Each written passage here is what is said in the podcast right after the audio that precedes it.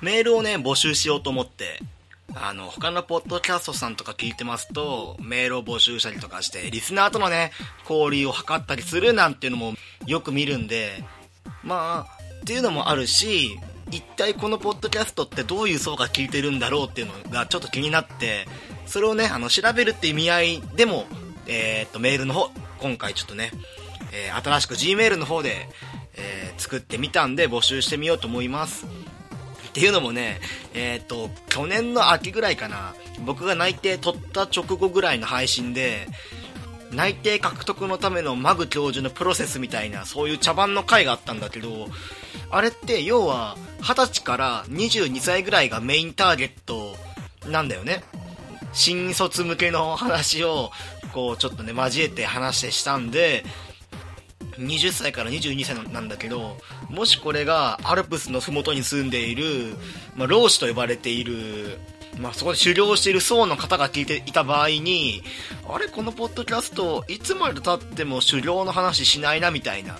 むしろよく20回聞いて、このポッドキャスト切らなかったなって思いはあるんだけど、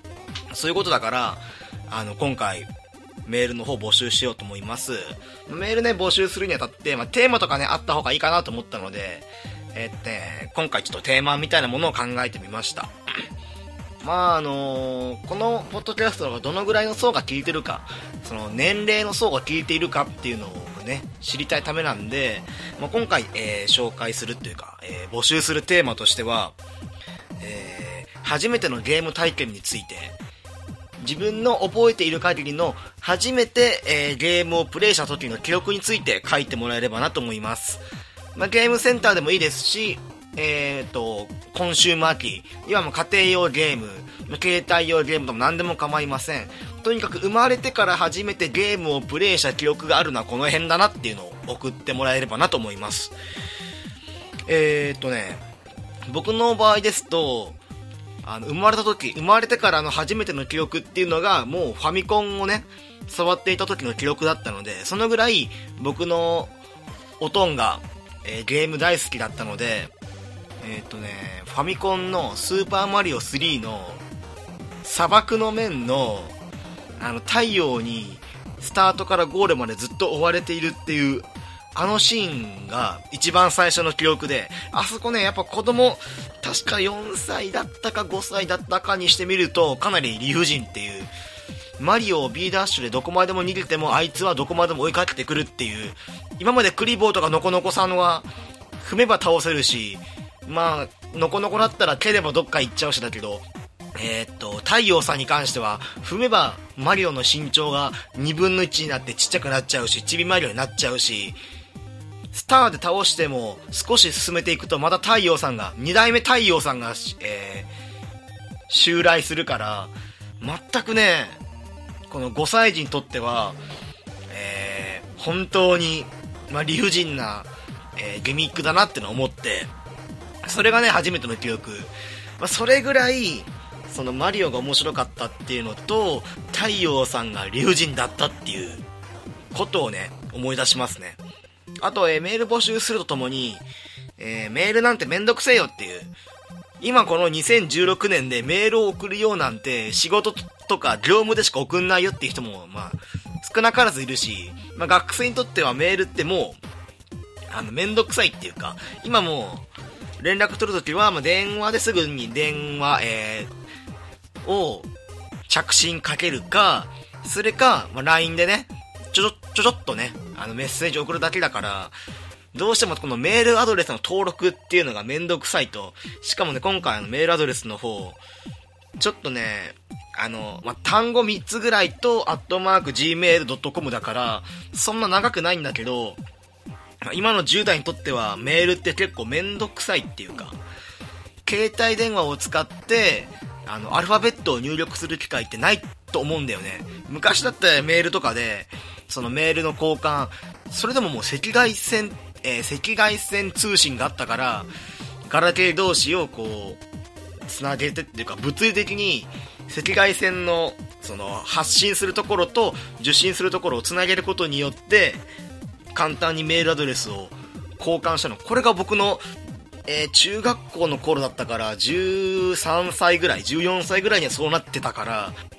もうね、アルファベットを入力する機会って本当になくなってるから、めんどくさいなっていう。このメールアドレスの部分も、なんか、えー、っと、もう日本語っていうか、ひらがなとかカタカナの組み合わせであれば、本当なんかもっと便利になるんだろうなって思うんだよね。なんで、あのー、えー、ツイッターでも募集しようと思います。ツイッターね、やっぱ他のポッドキャストさんとか、あの、ハッシュタグ何々でよろしくお願いしますみたいなこともあるんで、で、しかも最近の流行りはね、長いやつを3文字から4文字びっくりマークつけることにより、萌え系4コマ感をね、萌え系4コマ感の、あの、タイトルっぽくすることによりみんなに覚えてもらおうっていう、そういう意図もございますと、ね、ツイッターの、と、拡散力はすごいですからね。またなんかそう、ツイッターから見て新しいリスナーさん獲得へ繋げていこうと思います。というね、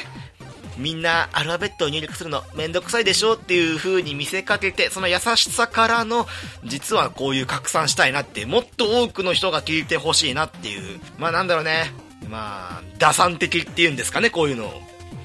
ということで、えー、っと、ハッシュタグ、スラッシュ、えー、面白くなければゲームじゃないってことで、まあ最初のね、ひらがなでおもとつけて、で、後ろには、えやっぱこういうの、こういうのはね、あの、わかりやすさ、覚えやすさがいいなと思って、面白くなければゲームじゃない。じゃあ後半何つけようかと。ゲームかと。おもゲムか？ひらがなでおもで、カタカナでゲームかと。これはね、少々言いづらいと。あの、字面にしても言いづらいし、あの、おもゲムって聞いて耳にと入れてなかなかこれが覚えられるかどうかっていうとすぐね耳から入ったものが左耳から入って右耳からすぐスーって抜けちゃうような感じなんで、これ、オモゲムでもないなと。っていうことは、これだなっていうのを、えっ、と、2日前に思いつきました。えっ、と、スラッシュオモゲロでお願いします。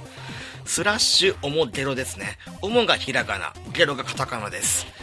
えっ、とね、ゲーマではね、ゲームであってんだけど、ロがね、あの、もう面白くなければゲームじゃないっていう文字列から構成されていないっていう。で、しかも、おもゲロなんで、おもゲロなんで、ひらがなでおも、カタカナでゲロ。なんだろうね。一見してみると、こんな面白い場所でゲロ吐いちゃったよみたいな、そういう募集の仕方かなっていう。これからね、何の番組かっていうのは全く推測することはできないっていう、そういう仕組みですね。えっと、センスがゼロってことで、えー、っと、二つの方向、ごめんなさい、二つの募集の仕方があります。まずは、メールの方、radio.podcast.game.gmail.com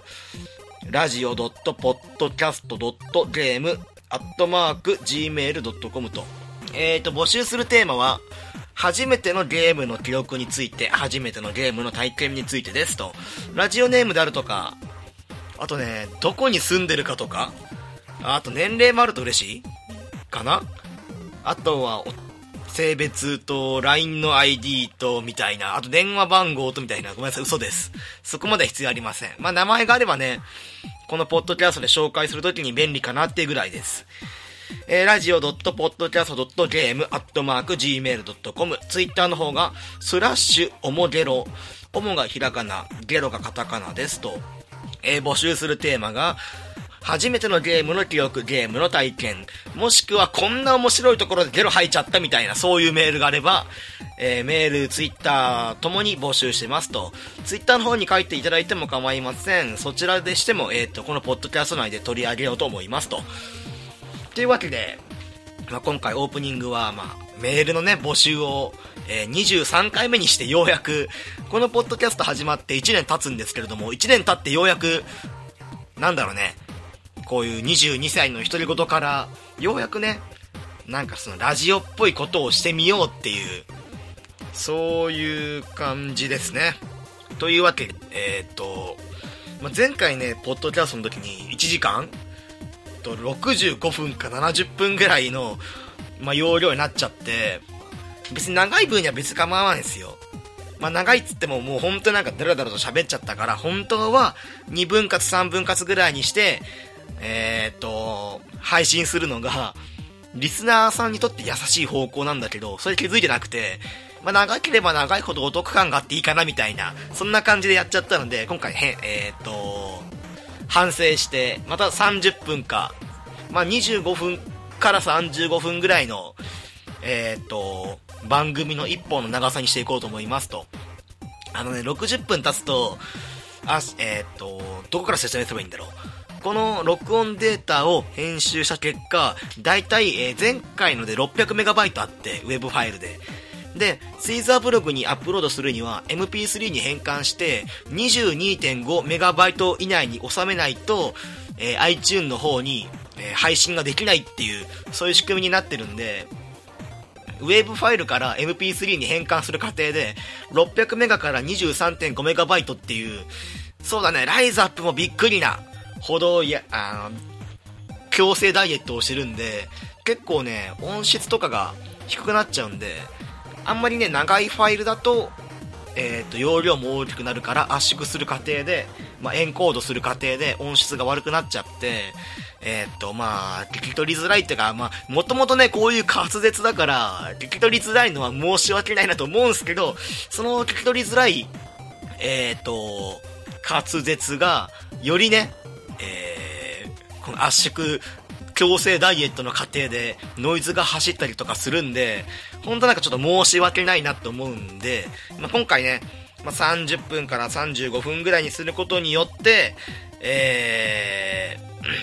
ー、ちょっとでもね、聞きやすいようにしようと思いますと。いうわけで、今回はオープニングこの辺で、えー、ジングルの後、えー、っと、今回のゲームの話していこうと思いますと、またね、番組の最後の方に、えー、メールアドレスとツイッターのハッシュタグの方を告知しようと思います。というわけでまた、えっ、と、ジングルの後お願いしますと。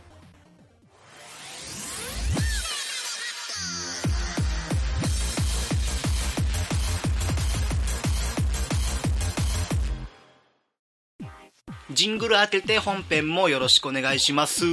ということで、今回紹介するゲームは、動物の森ハッピーホームデザイナー。このポッドキャストでは初めてかな。えっ、ー、と、任天堂 3DS のソフトを紹介しようと思います。っていうのもね、今回任天堂 3DS の中でも、えー、動物の森ハッピーホームデザイナーっていうことで、結構ね、メジャーなものを今回紹介してみようかなっていう。まあ、久しぶりにね、動物の森シリーズやってみたら、案外面白かったなっていうことで、今までの、えっ、ー、と、任天堂64から続く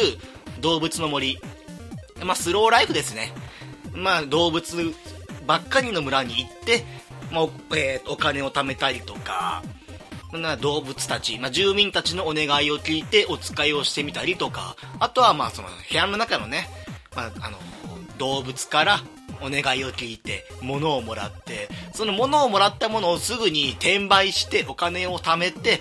で、家具を買って自分の部屋を彩るみたいな、そういう要素もあったので、っていうのが64から、えっ、ー、と、任天堂64から続いて、ゲームキューブ、DS、あと Wii、Wii U あったかな？忘れちゃったけど、まあ、いろいろね、あの、任天堂64からこのこの流れっていうのは続いていたんですけれども、今回、えー、紹介するハッピーホームデザイナーっていうのは、これもね、ちょっとどうやって紹介しようかなと思ったんだけど、えー、っと、主人公は、たぬきハウジングっていう、えー、っと、不動屋さんかな？不動屋さんの新入社員っていう設定で始まります。で、えー、日々来るお客さんの要望に応えてお客さんの部屋であるとかあとは、え、公共事業にも手を出してその学校であるとか、えー、鉄道であるとか、えデパートなどのまあ、その飾り付けかな？トータルコーディネートをしようっていうのが、えー、このゲームの、まあ、主な設定っていうか、まあ、やることですね。なんで、このゲームは最初から使える家具っていうのはかなり多くあって、まあ、本当にね、一番最初の頃っていうのは使える家具が少ないんだけど、まあ、ゲームを進めていくと、自分のね、好きな家具を、この依頼された家であるとか、えー、公共施設に置いて、その自分だけの、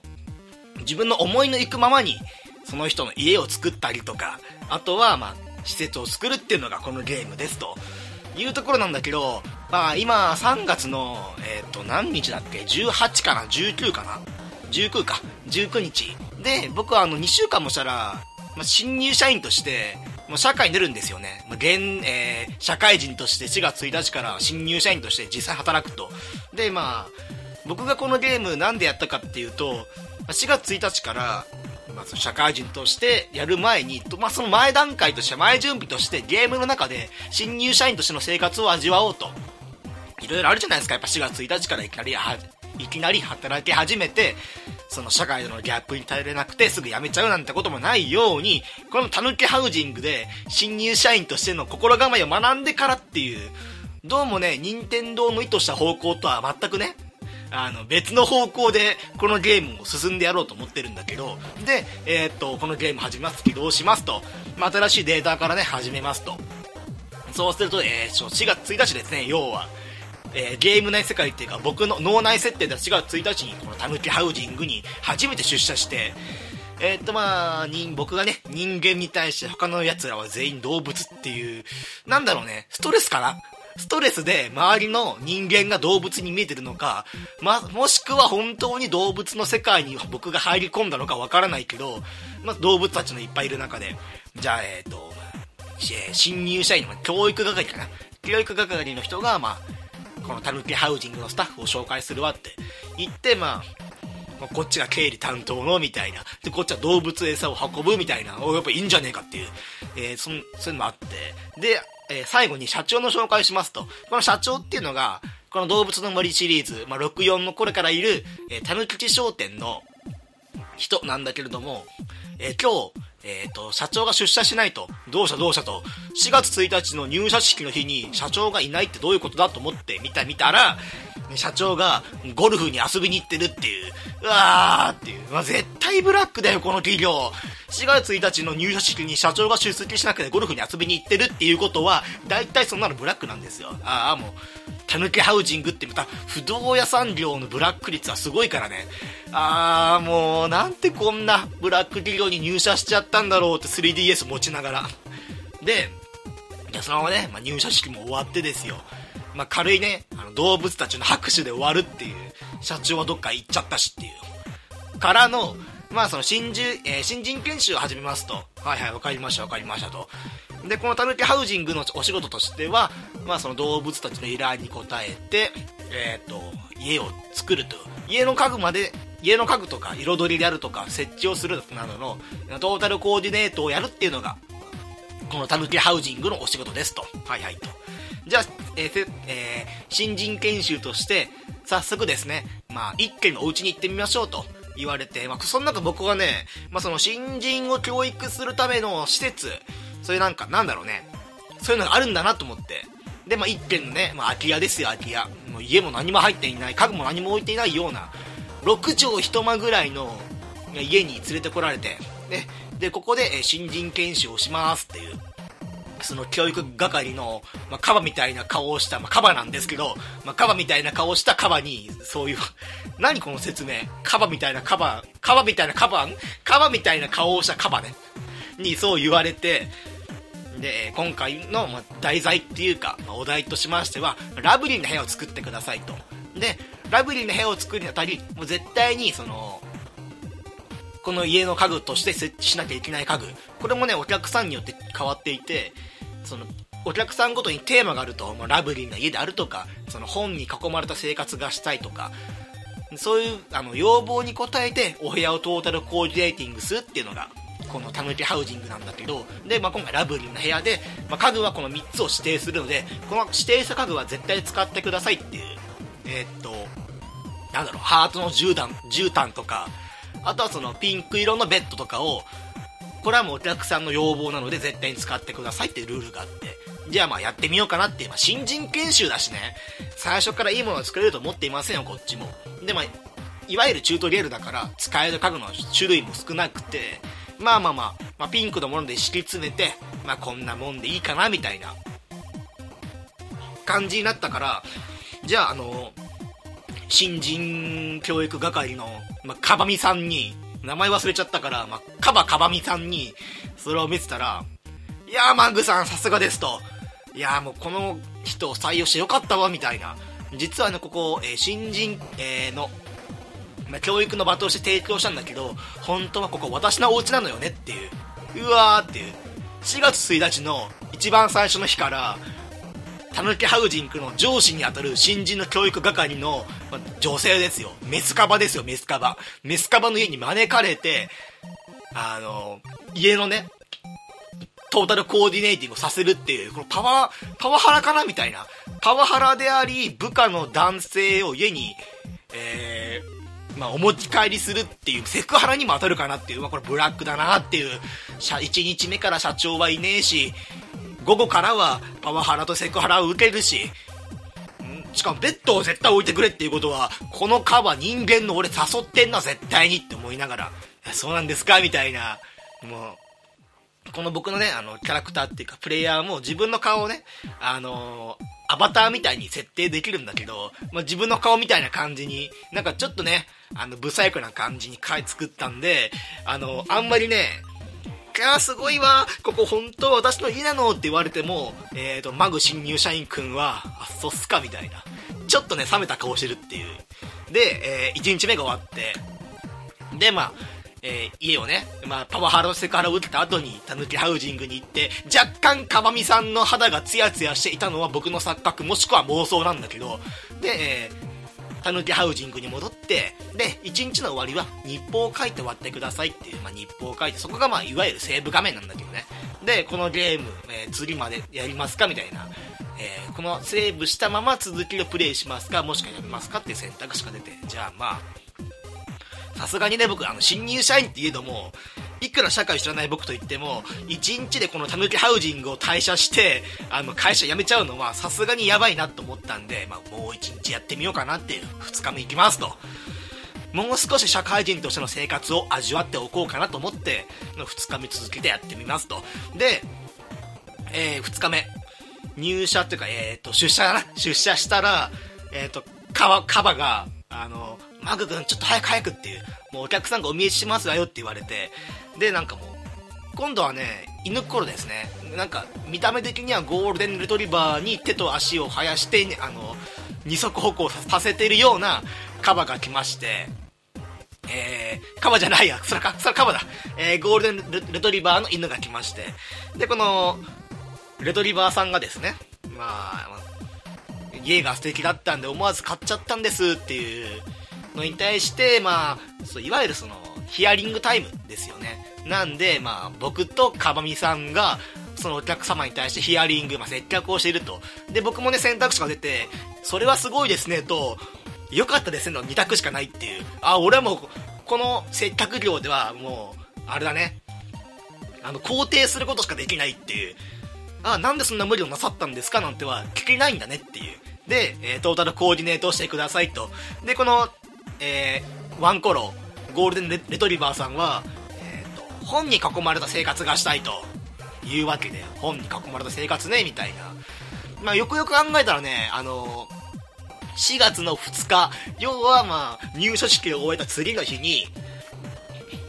まあ、昨日はさ、あの、いくらそのトータルコーディネーティングをしたって言言っても、その上司の、まあその新人研修ですよね。新人研修としてトータルコーディネーティングをして、まだ社会人2日目の人間がお客様に対して、そのトータルコーディネーティングを、その、提案するっていう、ああ、ブラックだっていう。2日目だよ。いくらどんな、あの会社でも、新人研修っていうか、あの4月の2日から体当たり営業ってないじゃないですか。さすがにね。いくらどんな、あの、イケイケの最近できたその若い会社でも4月の2日から名も知らないお客様に対して、えー、ウォーターサーバーを売りつけるような営業ってしないじゃないですか。いくらなんでも最初の1ヶ月ってずっと新人研修として社会人で学んであるとか、その営業の方法をね、学ぶ場なんですよ。なんだけどこのタヌキハウジングブラック企業なんで4月の2日から体当たりで初めてのお客様の、えー、トータルコーディネーティングを差し上げろって言われてるっていう。これ辛いなっていう。しかも、えー、あの、かばみが来ないっていう。もう、君はね、まああの、このマグという男には先日私の家をトータルコーディネートさせたんですが、とってもその、とっても、えー、私の満足のいく出来になりましてっていう話をして、まあ、レトリバーの方も、はあ、それじゃあ、とっても期待できますねっていう、プレッシャーと圧力と、あとはその周囲の期待で、社会人2日目の僕はもう押しつぶされそうになるんだけど、まあそんなわけで、まあ本のね、本に囲まれた生活っていうわけで、えー、っと、作って、6畳一間に、あの図書館のような大きな本棚を置いてくれっていうクライアントからの無茶な要望にも応えていや無理だっててみたいな。そんなね図書館に置くような両面の本棚を置いたらこの部屋60人まで狭い狭くて窓が2つあってどっちも日差しが当たってるんだからそんなところに本なんて置いたら本が日焼けしてダメになるのはそれは家を買う前にワンコロくん分からなかったのかなみたいなことを思いながら僕どんなクレームが来ても知りませんよって思いながらまあその部屋のねコーデニン、えー、部屋を作ってワンコロの方も幾分ね納得してくださったようだから、まあ、これでいいやみたいな、4月2日、えー、いきなりのクライアントからの無茶な要望に応えるっていうことを日報に書いて、僕は去った、去っていくっていう。その後もね、何回かね、えー、っと、個人のお家を、まあ、コーディネートしてくれっていう。まあ、とある人は、えー、っと、とある要望では、これをそのハイカラな風にしてくれっていう、モダンな感じにしてくれっていうのにも答えながらっていう、まあ、全部6畳一間だから作るスペースが限られていて、こんな狭い家で、そんなね、その、要望通りのものできるわけないじゃんと思いながら、作っていったら、まあ、僕もね、あの、要はね、実績を重ねていくっていうのかな。まあ、どんどんね、この、タヌキハウジングで、このタヌキハウジングでトータルコーディネートしてる僕ぐらいじゃないかなって、社長は毎日ゴルフ行ってるし、みたいなことをね、やっていたら、えっ、と、町の市役所の方が来て、で、このタヌキハウジングさんに、えー、公共、えー、公共の建物のコーディネートをしてほしいって言われて、まあ、たぬきハウジングとしても大きな依頼ですよね、それは。この公共事業、この市と、たぬきハウジングの公共事業を成功することにより、たぬきハウジングがまた大きくな、大きな一歩をね、また大きな会社になるための、あれですよねっていう。なんで、まあ、大きなプロジェクトを任される、その新入社員の僕にね、じゃあ、マグ君やってみようかって言われて、え、俺っすかみたいな。そんな、そんな大きな話俺に振らんといてくださいっていう。その、社をかけたね、社、社の全てをかけた公共事業の、あのー、まあ、プロモートに僕を採用しないでほしいなって、まだ4月の3日ぐらいだしい、みたいなこと思いながら、えー、たぬきハウジングの、まずは学校ですね。学校もね、僕高校時代ね、学校に対してはいい思い出が全くないんで、まあ、3DS 持ってる僕の方も、あんまりね、乗り気じゃないし、あとさ、言うの忘れてた。あの、家をね、作ってるって言ってたお客さんの要望に応えて家を作るたびに、日報を書いた後に、あの、新しいアクションを覚えたっていうのが表示されて、それアクションっていうのが笑うであるとか、喜ぶであるとか、まあ、その、ハッピーな顔みたいな、その自分の喜怒哀楽を示してるような、新しいアクションが手に入りましたよって言われて、で、その、新入社員じゃないや、えー、新人教育係の、まあ、川上さんに、えー、これなんすか？って聞いてみたら、あの、それは、君が、えー、新入社員として入って、えー、っと、お客さんの要望に応えることで、まあ、君に喜怒哀楽の表現ができるようになったよっていう。このハッピーっていうボタンを押すと、その、自分がそのハッピーなような、例えばなんか万歳をするとか、そういうアクションが行えるようになりますよって言われて、っていうことは僕4月1日の時点でアクションは1個も持ってないんですよ。なんで、あのこのたぬきハウジングっていう、そのブラック企業に入社するにあたって、僕は喜怒哀楽の感情すべてをなくしたまま、えー、ブラック企業に入って、そこで、まあ、圧倒的成長っていうのかな。無茶ぶりに対する圧倒的な成長を繰り返すことによって、えー、笑うことができたり、悲しむことができるっていう、これ恐ろしいゲームだなっていう。なんかこういう動物たちに囲まれて、ほんわかな雰囲気で働いてるっていうか、まあ、修行体験をしてるんだけど、なんだろうね、いかんせん、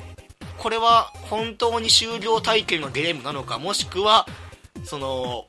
窓一つない真っ白な病室で、まあ、精神病棟って書かれてるんですけど、そういう病室で僕が見ている箱庭療法の一つかなみたいな、そういうところまでね、疑心暗鬼が迫る中、今回は学校を作ってみましょうみたいなことになって、まあ高校時代ね、学校に対してよく特にいい思い出がありません、私は。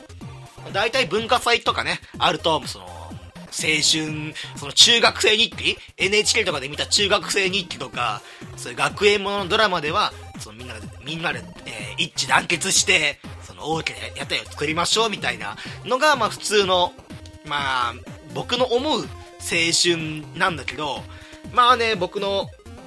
所属していたクラスっていうのが、別にこれランダムで形成されたクラスじゃなくて、このクラスに関しては、あの、特にその、高校の中で英語をね、えー、英語を学ぶっていうか、1日の、1日なんや、1週間のうち8時間、要は8コマぐらいは英語の授業だったっていう、その英語、英語に、えー、特化してるクラスに入ってて、なんだろうね、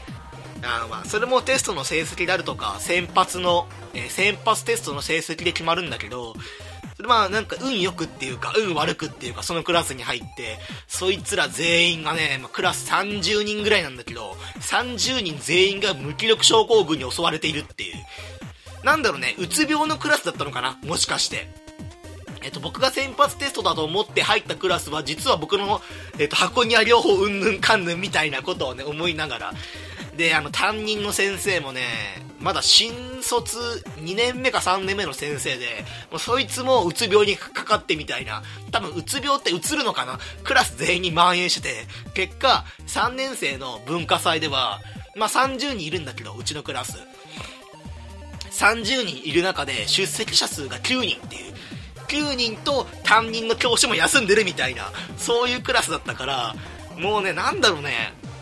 うーんとね、学校っていうか高校生活に対して、学園生活に対して、大していい思い出がないっていう、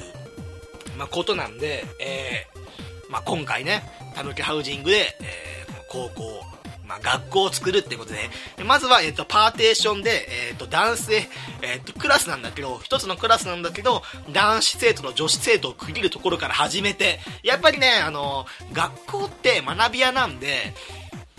あの、不純異性行為とかは避けましょうと。同じクラスで授業するのにもかかわらずパーテーションで区切ることによって、まあそういう不純異性行為を未然に防ぐっていう、ああ、やっぱこういう高校生活が良かったのかなみたいな。やっぱね、まあ勉強に熱心でいこうみたいな。で、あとは、えー、っと、もう一つ部屋があったから、そこに、そこには滑り台とか、えー、っと、遊具ね、公園の遊具を設置することによって、みんなのびのびとね、あの、学校で生活しようみたいなことを表現しました。まあ、クラスではね、えー、男子生徒と女子生徒が分かれて授業を受けてるんだけど、あとはその VIP 席っていうのを作ってね、パーテーションでその完全隔離した VIP 席っていうのを一つ作って、